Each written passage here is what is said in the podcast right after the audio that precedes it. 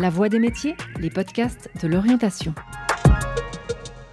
C'est dans un joyeux brouhaha que les élèves quittent la classe en cette fin d'après-midi. Au Cannes, dans la salle de couture, nous retrouvons Cyril, enseignant primaire depuis plus de dix ans. Ce papa de quatre enfants nous confie sa passion d'accompagner ses élèves dans leurs premiers apprentissages, mais aussi dans leur épanouissement. Rencontre avec un homme qui a placé au cœur de son métier le désir de transmettre.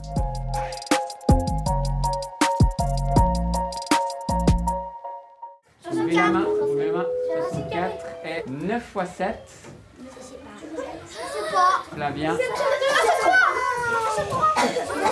63. La colonne du milieu, vous pouvez y aller. Je m'appelle Cyril Ansermet, j'ai 39 ans, je suis enseignant en 5e et 6e Armos ici à Blonay et ça fait 10 ans que je suis dans cet établissement. J'ai avant été dans un autre établissement et j'ai aussi euh, fait une formation de comédien. D'abord, je voulais faire une école sociale et puis le métier d'enseignant me plaisait aussi. Euh, voilà, donc j'ai fait cette formation-là. D'abord dans le but de faire autre chose après, puis finalement, euh, c'est ce que j'ai fait, quoi. C'est ce que je fais toujours. Bon, ce qui me plaît dans ce métier, c'est le contact, quoi. Parce que c'est vraiment un métier de, contact. J'aime travailler avec les enfants, j'aime euh, leur spontanéité, leur fraîcheur, euh, leur dynamisme. Donc je trouve que c'est extrêmement stimulant de travailler avec des enfants. Et puis aussi, il y a tout le côté de la transmission. Ben, on transmet un savoir, on transmet des valeurs, on transmet une manière euh, d'être avec les autres, de, se comporter avec les autres. Euh, ça, c'est vraiment riche.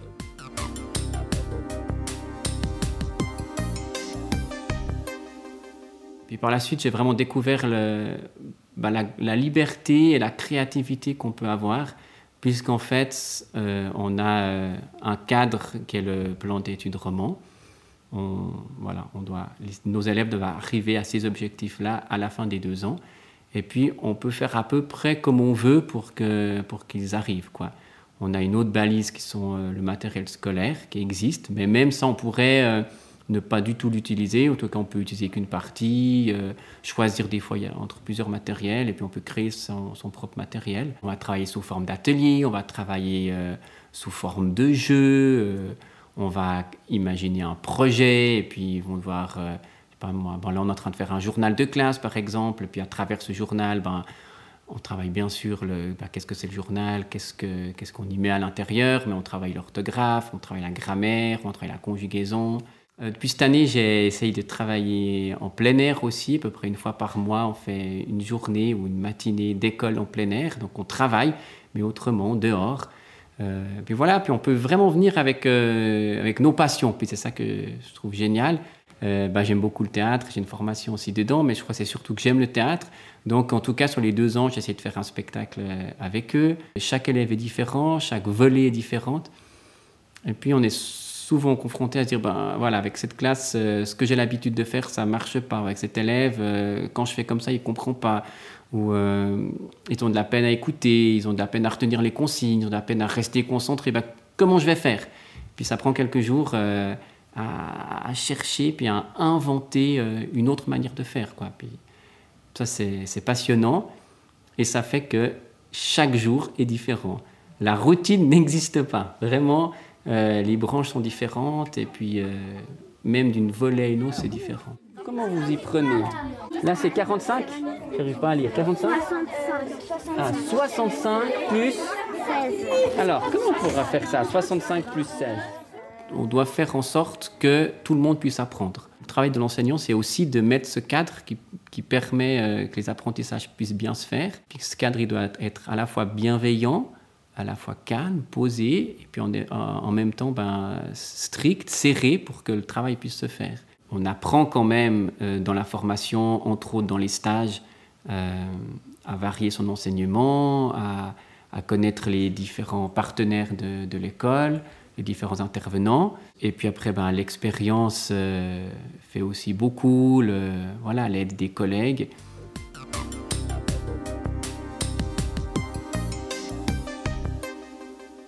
La journée type n'existe pas, c'est toujours là, ça change à chaque fois. Mais euh, en gros, Donc ben, le matin, j'arrive dans ma classe et puis je finis de préparer ce qu'il y a à préparer pour le, pour, pour le cours, quoi, pour quand, les enfants arrivent. Puis il y a toujours mille et une petites choses dont on ne s'attend pas forcément, mais tout à coup une collègue qui vient dire Oui, il y a eu un problème avec tel et tel élève de ta classe, est-ce que tu pourras regarder Et puis, donc voilà, quand tout est prêt, normalement, ça sonne et euh, les élèves arrivent. Et puis après, ben, ça dépend tout le, programme de la journée. Ben, voilà, il faut soigner un tout petit peu l'accueil. Alors euh, le lundi matin, moi j'aime bien leur raconter ou leur lire une histoire. Puis après, bon, on se met au travail. Et puis là, ben, voilà, tout dépend de ce qu'on va faire. Euh, il y aura des choses à expliquer, il y aura des matières à, expliquer, il y aura des exercices à expliquer, donc des parties collectives, des parties bien sûr individuelles où chaque élève travaille euh, sur une fiche, sur un exercice. Et puis, euh, ben, soit ils viennent au pupitre, soit je passe pour répondre aux questions, pour, euh, pour corriger parfois, pour, pour leur expliquer, etc. Et puis, après l'école, ben, là aussi les tâches sont, sont multiples. Ben, il y, a, y, a, tout travail de correction qu'il faut faire à un moment donné ou à un autre, qui prend vite du temps, en tout cas avec ses élèves. Préparer la journée du lendemain, à un moment donné ou un autre, il faut concevoir les, ces leçons. Donc ça se fait euh, des fois sur, euh, sur de long terme, hein, mais on peut prendre un moment pour concevoir toute une série de, de leçons sur, un, sur un thème. Alors, Raphaël et Sienna, vous avez fait des exercices au tableau? Ben... Vous êtes en train de les faire. Je vous laisse avancer. Euh, Flavien et Lisa Mélodie, vous pouvez aussi faire les exercices du tableau. Et puis quand ils ont, dès qu'ils ont fini, dans 5 minutes, vous pouvez vérifier. OK, il y a vraiment voilà, de multiples tâches à faire une fois qu'on a terminé avec les enfants, que ce soit les corrections, la préparation, les rendez-vous de parents, les téléphones, les diverses petites choses à régler. Un enseignant, c'est un, un organisateur et c'est un planificateur. Et ça, je crois qu'il faut vraiment avoir cette, euh, cette capacité d'organiser, d'organiser sa leçon, d'organiser sa semaine, d'organiser son année, d'organiser un certain nombre d'activités euh, hors cadre, de sorties, de joutes, de de faire peut-être un petit concert ou un petit spectacle, euh, une course d'école, euh, voilà, une sortie culturelle, et puis euh, organiser aussi peut-être plus simplement un projet en classe.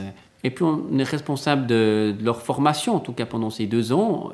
Après nous, bah, ils continueront, et puis il faut qu'ils aient atteint, si possible, ces objectifs, en tout cas travailler ces objectifs. Donc là, on a une, une grosse responsabilité parce que on a assez peu de suivi ou de contrôle de la part de la direction. Donc c'est vraiment à nous de se dire, bon voilà, est-ce que j'ai tout travaillé? On a une responsabilité d'organiser tout ce qu'on a à voir et tous les objectifs sur l'année. Et puis c'est vrai que ben, on, forme des futurs adultes, des futurs étudiants aussi, parce qu'ils continueront leurs études encore un moment. Donc on doit leur donner des clés, des outils pour... Euh, bah, comment vivre en société, comment, comment vivre avec les autres, comment, euh, comment se comporter en classe.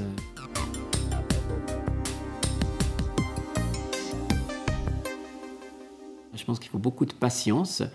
Euh, parce qu'on doit toujours se dire, mais si un élève ne comprend pas, c'est pas de sa faute. On pourrait même dire que s'il fait le fou en classe, c'est pas de sa faute. Donc on doit avoir de la patience, de la bienveillance, de l'écoute, euh, voilà, écouter les besoins des élèves, écouter pourquoi est-ce qu'ils ne comprennent pas, écouter les parents aussi pour être vraiment en collaboration avec eux, écouter les, professionnels qui, travaillent avec nous, qui aident certains élèves. La remise en question, ça je pense c'est vraiment quelque chose qui est important. Le plus gratifiant, c'est les retours positifs, déjà les retours positifs des parents, euh, les retours des, élèves, quoi. quand on a un dessin euh, avec un petit mot... Euh, Monsieur Sermet, le meilleur maître, vous êtes le meilleur prof du monde. De voir qu'un élève a compris. Ah yes Ah ouais Ah bien sûr Ça c'est... Waouh, c'est, génial. Ou, euh, voilà, ou de voir un changement d'attitude, euh, de voir des élèves qui, qui partent dans la tâche avec, euh, avec plaisir. On, lance une activité, peut-être une activité différente, et puis waouh, ils il se lancent. Ça c'est extrêmement gratifiant.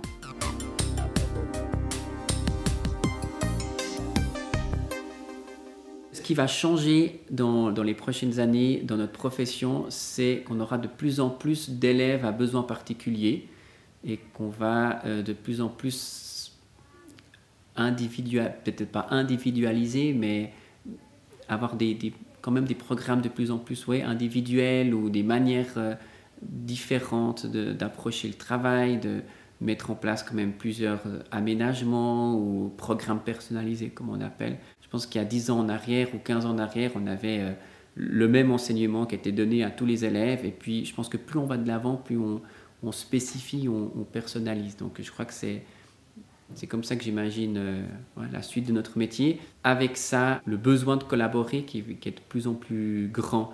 Et il y a de plus en plus d'intervenants qui, qui, viennent dans, dans, nos classes. C'est un métier où on ne peut pas tellement grader. On commence tout de suite avec beaucoup de responsabilités. Puis, puis ce métier, il, il, pourrait ne pas beaucoup changer.